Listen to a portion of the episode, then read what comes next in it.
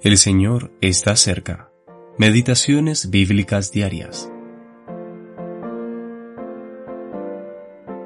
Estad quietos y conoced que yo soy Dios. Isaías capítulo 65, versículo 17. El secreto de la tranquilidad del cristiano.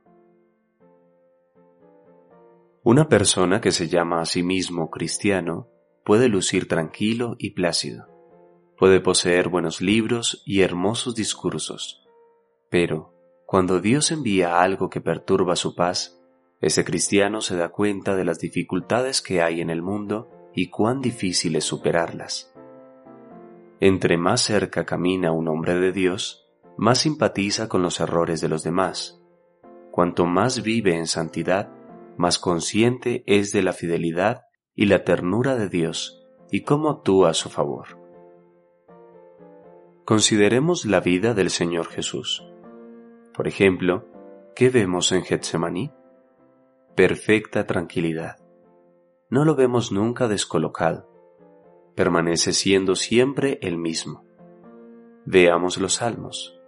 ¿Hallamos algo que perturbe la paz? Los salmos nos presentan que sucedía en su corazón.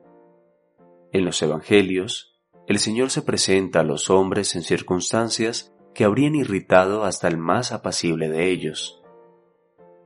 Caminó con Dios en medio de toda adversidad, y así lo vemos en perfecta paz, diciendo, ¿A quién buscáis?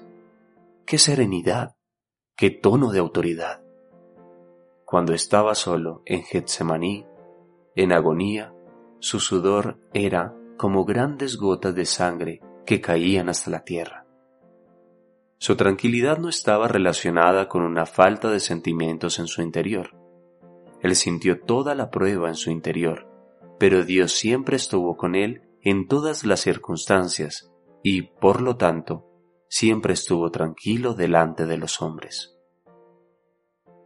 No podemos pensar que nunca estaremos afligidos o desconcertados o abatidos, como si no tuviéramos sentimientos, me pusieron además hiel por comida, y en mi sed me dieron a beber vinagre. Jesús sintió todo esto perfecta y totalmente. En su interior, Él dijo, El escarnio ha quebrantado mi corazón.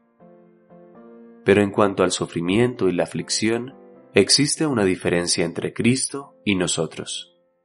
Él no experimentó ni un solo momento de transición entre la prueba y la comunión con Dios. Ese no es nuestro caso. Nosotros primero debemos darnos cuenta que somos débiles y que no podemos hacer nada para ayudarnos a nosotros mismos. Solo después de esto nos volvemos a Dios y lo contemplamos. J. N. Darby